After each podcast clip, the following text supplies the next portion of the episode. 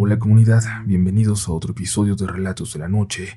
Hoy les contaremos, como siempre, historias de encuentros con lo paranormal, de encuentros que todos podemos tener en cualquier momento. Este episodio llega a ustedes gracias a NordVPN, que quizás no les va a proteger de una experiencia sobrenatural, pero sí en su navegación por Internet en cualquier dispositivo que utilicen. Recuerda que mantiene tu privacidad completamente a salvo gracias a que encripta toda la información que envías o recibes. Y, además de la seguridad que claro que es importante, también puedes usar NordVPN para conectarte a través de servidores en otros países y así acceder a catálogos completamente diferentes en los servicios de streaming que manejes. Recuerda que los catálogos cambian en cada país y la verdad, poder acceder a todos ellos es una de mis funciones favoritas. Puedes entrar ahora a nordvpn.com diagonal rdln y conseguir el descuento exclusivo que tienen para la comunidad y también un regalo adicional completamente sin riesgo porque ofrecen una garantía de reembolso de 30 días. Les dejo el enlace en la descripción de este episodio para que prueben con toda confianza los beneficios de NordVPN a quienes les agradecemos creer en este proyecto. Pero ahora sí, es hora de pasar a los siguientes relatos de la noche.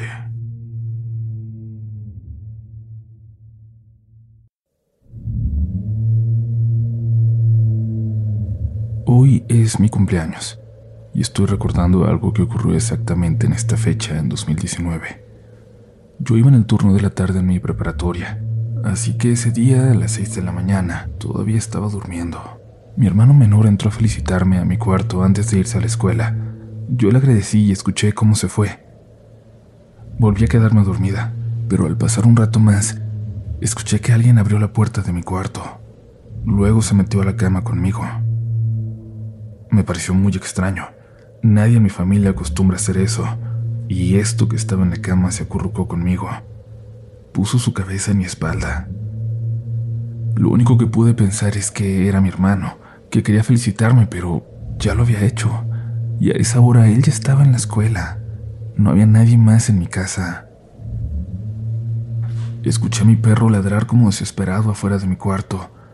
Él dormía dentro conmigo y yo no entendía cómo se había salido. Me sentía aterrada. No podía moverme. Solo pude decir con la voz más firme que logré, Tú no eres mi hermano. Suéltame. Al parecer esa presencia se molestó. Hasta sentí como me apretó fuerte y puso una almohada en mi cara, como si fuera a intentar asfixiarme. Pero no lo hizo. Simplemente se levantó de la cama y se fue. Cuando sentí que salió, recuperé el movimiento. Pude abrir los ojos e ir por mi perro. No había nada, nadie, en el cuarto ni en mi casa. Pero todavía, sobre todo en esta fecha, lo recuerdo muy bien.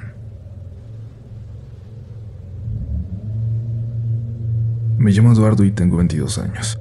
Desde que tengo 5 vivo en casa de mi abuela que está ubicada en Esahualcoyotl, un municipio del Estado de México. Vivo junto a mi mamá, sus hermanas, mis primos y primas. En esa casa siempre, y en serio digo siempre, han pasado cosas raras, desde lo más típico como sombras y ruidos en el techo, hasta un duende que una vez siguió a un tío mío en la madrugada hasta la casa y que mi abuelita tuvo que correr por todo esto mi familia está muy acostumbrada a estas cosas, pero todo fue empeorando cuando mi abuelita, a la que todos le decíamos mamá, se hizo devota de la Santa Muerte. Le puso un altar en su cuarto y le pedía favores a cambio de promesas que puntualmente cumplía, pero que a percepción de la familia trajo cosas más fuertes. De por sí la casa ya era, ¿cómo decirlo? Un lugar sensible a cosas paranormales, pero con esto todo se volvió más intenso, peligroso. De las cosas que más se veían era un ente, flaco y alto, que parecía estar desnudo, pero al que no se le alcanzaba a distinguir ningún tipo de rasgo. Solo nos miraba desde todas las puertas y ventanas, sobre todo por la noche. Cuando llegabas en la madrugada o salías por un vaso de agua, sabías que él iba a estar ahí.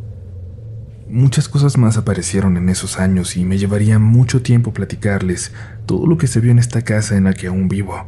Pero el punto es que todo cambió. Todo se fue. Después de que mi abuela falleció hace aproximadamente cinco años, Su altar a la Santa Muerte se quitó con todo respeto y se regaló a un familiar que de igual forma creía en ella.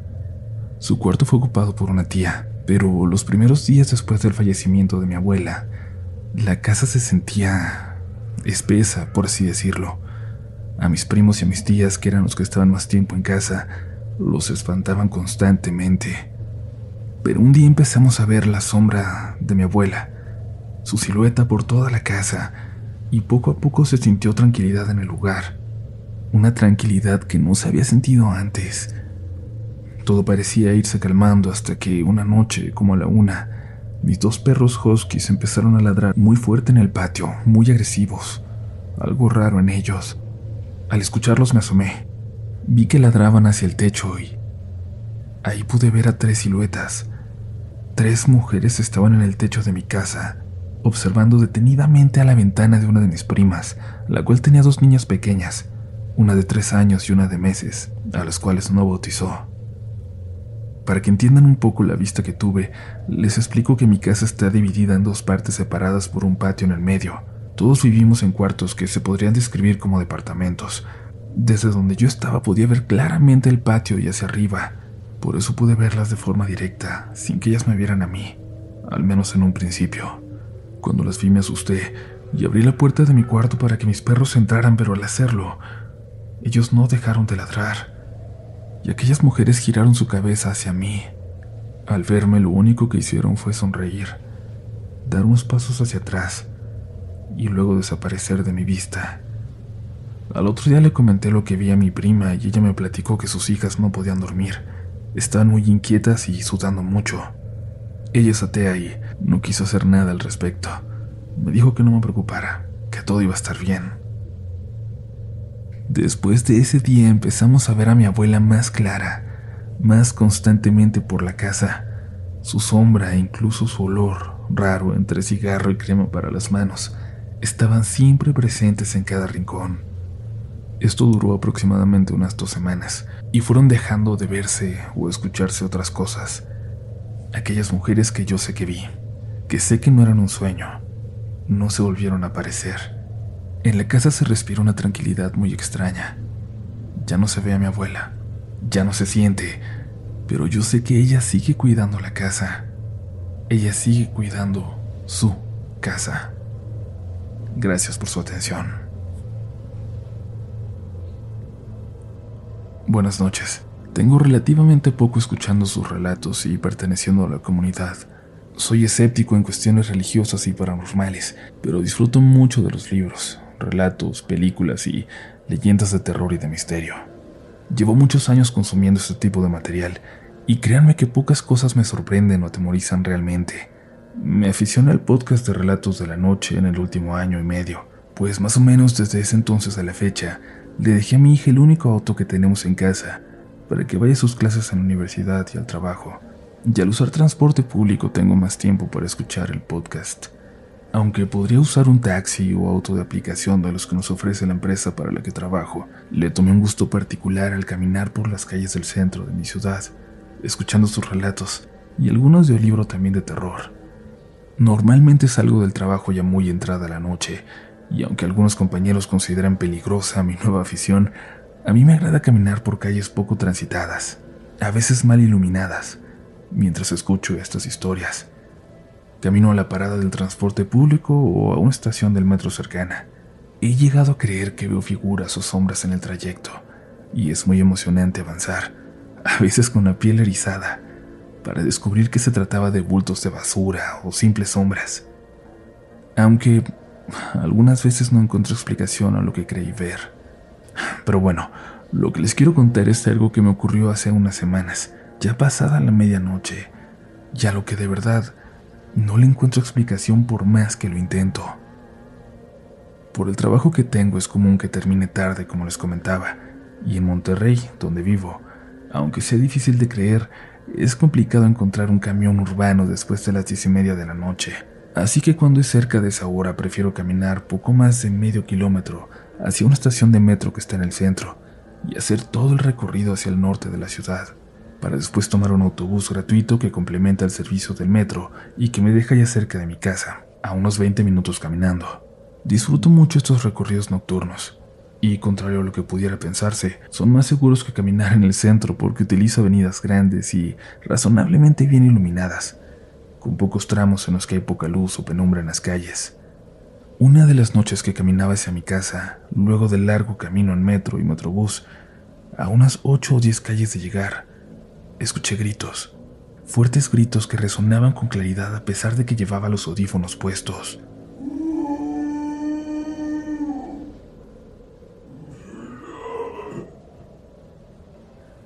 Esa noche escuchaba música. No tenía ninguno de sus relatos puestos ni alguna otra cosa que pudiera sugestionarme. Estaba pensando completamente en otros asuntos. Y escuché esos gritos.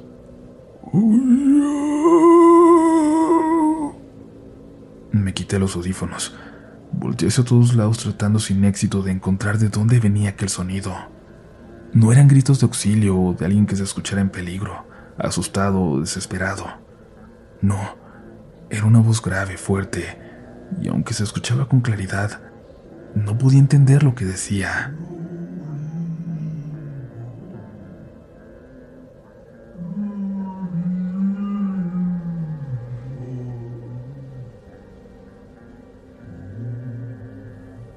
Yo caminaba por una avenida amplia, con un camellón en medio en el que hay un parque, canchas, escuelas y algunas oficinas públicas, pero no había gente en la calle. Era noche. Pasaban de las doce. Yo iba pegado a la banqueta, pero caminando por la calle, que a esas horas estaba desierta. Aquella voz no cesaba. Tronaba en el silencio de la noche con inquietante fuerza. Por más que intentaba, no podía distinguir desde qué punto venía ese ruido. Pareciera que resonaba en todas direcciones, pero no como un eco, no. El sonido llegaba a un mismo tiempo y se escuchaba lejos, pero con tal claridad y volumen que parecía estar a unos metros de mí. Seguí caminando, atento a lo que pudiera ocurrir. Pensé por un momento en alguien hablando a través de un megáfono o un aparato similar, pero la voz se escuchaba limpia, sin la filtración de alguno de estos aparatos o bocina. Pese a la situación incómoda me sentía seguro. Las lámparas exteriores de tiendas y escuelas que hay en esa avenida me daban algo de tranquilidad, a pesar de que no venía gente en la calle. Y entonces, a unos 50 pasos de distancia, pude ver una figura que avanzaba muy, pero muy lentamente justo por el medio de la calle. Al paso que iba, lo alcanzaría pronto. Pensé cruzar el parque y seguir mi camino por el otro lado de la avenida, pero pudo más mi curiosidad. Avancé más lento, con cautela ante esa figura que se desplazaba delante de mí, y pude distinguir que era un hombre mayor de edad pero robusto y grande. Me pareció que, aún un poco encorvado como iba, rebasaba mi tamaño. Yo mido poco más de un ochenta, y su voz era como un trueno. Me sorprendía que nadie saliera de las casas cercanas para ver qué era tal escándalo. El hombre parecía decir algo, y aquí no sé cómo explicar lo que escuchaba. Claramente no eran palabras en español, ni algún idioma que pudiera distinguir o al menos que sonara conocido. Sé que va a sonar extraño, pero parecía más algún tipo de dialecto, pero no los dialectos que conocemos de nuestro país. Sonaba diferente, una fonética golpeada, estridente, y casi podría asegurar que decía algo. No parecían sílabas soltadas al azar, o alguien que simplemente estaba tonteando contando letras sin sentido. Paso a paso lo tenía más cerca. Pude distinguir que en la mano derecha llevaba una bolsa o saco, como esos que se utilizan para empacar azúcar o harina. Por más que intento, no puedo recordar con claridad su vestimenta, pero sí puedo asegurarles que no llevaba andrajos, ni parecía ser una persona en situación de calle. Lo que sí recuerdo y jamás voy a olvidar es que en su espalda colgaba una tela, a manera de capa corta, y ésta se sujetaba al cráneo de algún animal que llevaba puesto en la cabeza. Ya más cerca pude notar que agitaba hacia arriba y abajo el brazo izquierdo, como si llevara una campana o una linterna, pero no llevaba nada en la mano. Yo empecé a caminar más lento, casi me detuve para no alcanzarlo y seguir observando. Aunque lo tenía ya solo unos 10 metros de distancia, él no parecía percatarse de mi presencia. Volví a buscar alrededor si había alguien más, pero nada. Cuando el hombre pasó por una entrecalle ladraron varios perros, pero ninguno salió a encontrarse con él. Yo no sabía qué pensar o qué hacer. Solo lo seguía a cierta distancia sintiéndome algo ridículo por avanzar con paso tan lento, casi casi poniendo un pie apenas delante del otro. El sujeto no dejaba de lanzar sus gritos, y yo seguía sin entender absolutamente nada.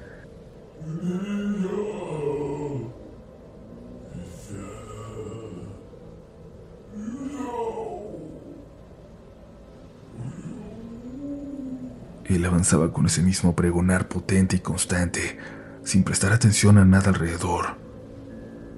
Entonces escuchó un motor a nuestras espaldas. Volteé y pude ver los faros de un camión que se acercaba a toda velocidad. Pude distinguir que era uno de esos vehículos de transporte de personal que tienen algunas empresas. Avanzaba solitario y rápido por la avenida. El extraño sujeto que iba delante de mí pasaba justo frente a una tapicería, obviamente cerrada y sin luz exterior, mientras que al otro lado de la calle, sobre el camellón central de la avenida, estaba el patio de un jardín de niños apagado. Había poca iluminación, pero pronto la avenida se alumbró de golpe con los faros del camión, que no bajaba la velocidad a pesar de que el hombre de los gritos seguía avanzando a la mitad de la calle. El camión pasó junto a mí sin desacelerar. Llevaba las puertas y ventanas cerradas, así que supongo que no escuchó cuando le advertí gritando que había alguien en el camino. El camión pasó y obstruyó mi visibilidad sobre aquel hombre.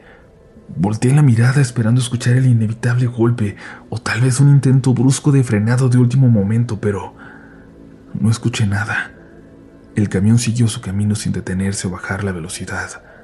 El hombre de los gritos había desaparecido de la avenida y no estaba ninguna de las banquetas a los lados. Por más que lo pienso, sé que no pudo haber entrado a ningún lado, ni doblar hacia otra calle porque cuando pasó el camión estaba justo a la mitad de la cuadra. Aceleré el paso con expectativa de verlo en la siguiente esquina, pero nada. Ya a esa altura, en el camellón central, había un pequeño parque público donde a veces se juntan algunos chicos mayores a platicar.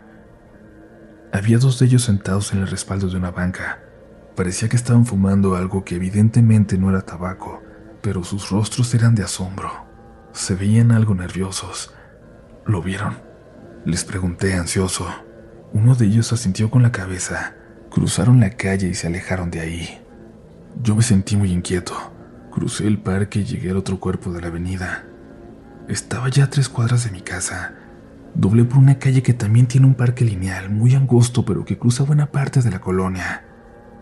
A media cuadra se veían algunas personas afuera de una casa como buscando algo. Y entonces se escuchó de nuevo.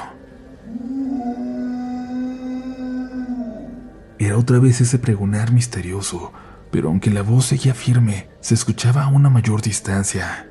No pude distinguir de qué dirección. Nuevamente era como si estuviera en todas las direcciones a la vez. Me detuve en medio de la calle. Volteé hacia la avenida que acababa de dejar, donde había visto ese extraño ser, pero ya no se veía nada. Apresuré el paso para hablar con las personas que vi adelante, pero en cuanto sonó de nuevo ese extraño sonido, se apresuraron a entrar a una casa. No supe qué pensar. Aún hoy no sé qué fue lo que vi esa noche. Se preguntarán por qué no grabé un video o tomé alguna fotografía de esa persona, o de lo que fuera, cuando lo tuve a la vista. Pero en ese momento no pensé que se tratara de una aparición, de algo paranormal o que fuera a desaparecer así como lo hizo de la nada. No hablo mucho con los vecinos de esa calle, de hecho apenas los conozco de vista, pero días después pregunté a algunos que me encontré en el parque lineal si habían visto o escuchado algo parecido a lo que yo vi. Todos lo negaron.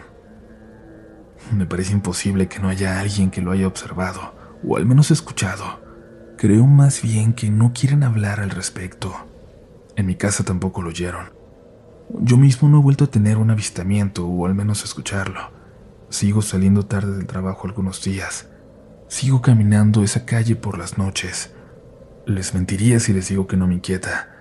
Todavía siento la piel de gallina cuando es tarde, cuando no hay nadie en la calle como esa noche en que pude ver, a unos metros de distancia, a un ser inexplicable.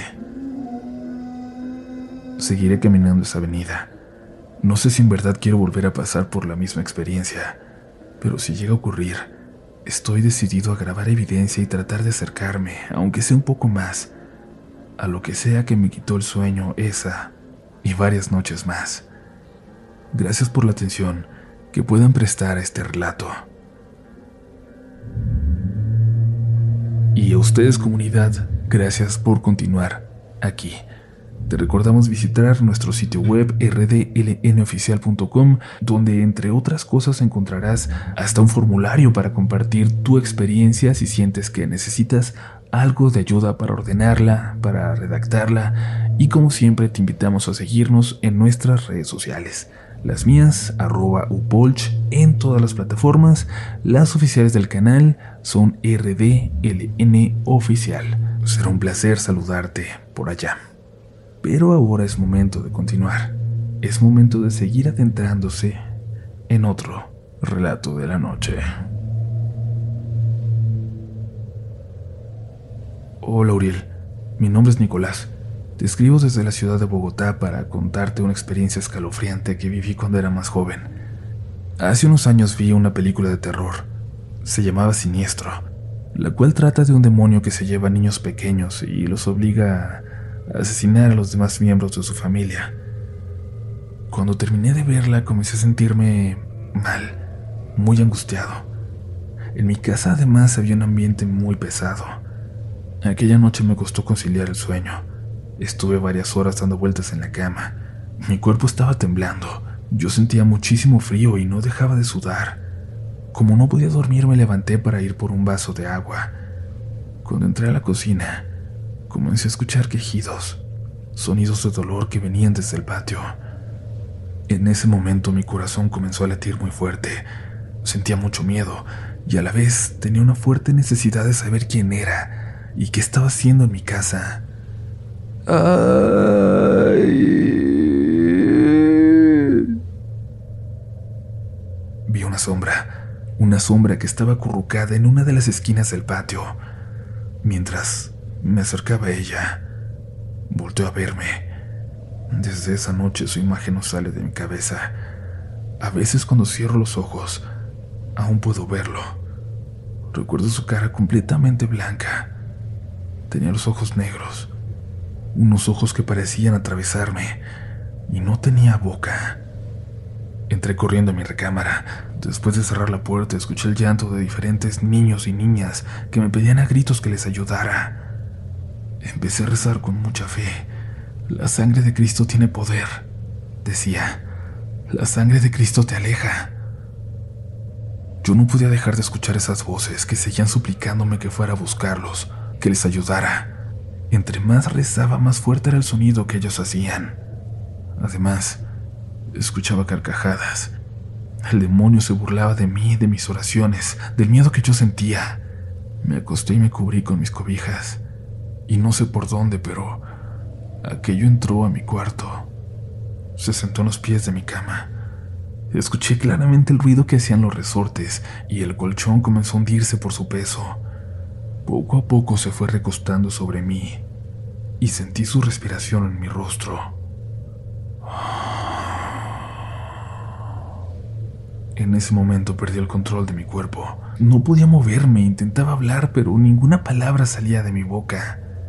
Solo recuerdo que mis ojos comenzaron a pesarme, todo se volvió oscuro y yo perdí la conciencia. A la mañana siguiente me desperté, obviamente creyendo que todo había sido solo una pesadilla, un mal sueño que tuve sugestionado por la película. Me levanté de la cama para irme a bañar. Ese día tenía una cita con una de mis mejores amigas. Cuando me estaba quitando la ropa para meterme en la regadera, me di cuenta de que tenía las muñecas moradas, como si me las hubieran estado apretando muy fuerte y por mucho tiempo. Me paré frente al espejo y vi que tenía el pecho y la espalda llenas de marcas, de rasguños que parecían haber sido hechos por algún animal. Además, tenía moretones e incluso marcas deformes de dientes. Cuando salí de bañarme, le escribí a mi amiga para pedirle que nos viéramos otro día. No le conté los detalles, solo le dije que había pasado una muy mala noche, que necesitaba descansar. Intenté tomar una siesta, pero volví a escuchar las voces de los niños que me pedían ayuda. pero esta vez se sentían cercanos a mí, como si ahora estuvieran en mi habitación. También empecé a escuchar la risa de ese demonio. Me levanté rápidamente para poner un disco con música cristiana. Me arrodillé en el piso y recé en voz alta. La sangre de Cristo tiene poder, grité. La sangre de Cristo te aleja. Estoy protegido. Nada puede hacerme daño. Esta vez, las voces desaparecieron casi de inmediato. Sin embargo, no me atreví a quitar la música. Seguí rezando hasta que el ambiente comenzó a sentirse más tranquilo. Tenía mucho miedo de que llegara la noche y que él se apareciera de nuevo en mi casa, pero afortunadamente no volvió. Estoy convencido de que ver esa película trajo algo malo a mi vida. Ese demonio existe, lo vi, estuvo cerca de mí. Escuché el llanto de los niños que lo acompañaban. Escuché sus voces pidiendo ayuda. Aunque mucha gente diga que esa película es mala o que no asusta a nadie, yo tuve una de las peores experiencias de mi vida después de verla. Comunidad, esta última historia es interesante y hay varias formas de tomarla. Por ejemplo, eh, pensar que el demonio que aparece en siniestro existe, o bien que hay entes por ahí afuera, al acecho, esperando encontrar una forma de asustarnos, una forma de alimentarse de ese miedo, quizás convirtiéndose en eso lo que más tememos. Mi nombre es Uriel Reyes y te agradezco por habernos acompañado en este episodio. Y recuerda, ten mucho cuidado Pon mucha atención. Tú puedes ser el siguiente protagonista de relatos de la noche.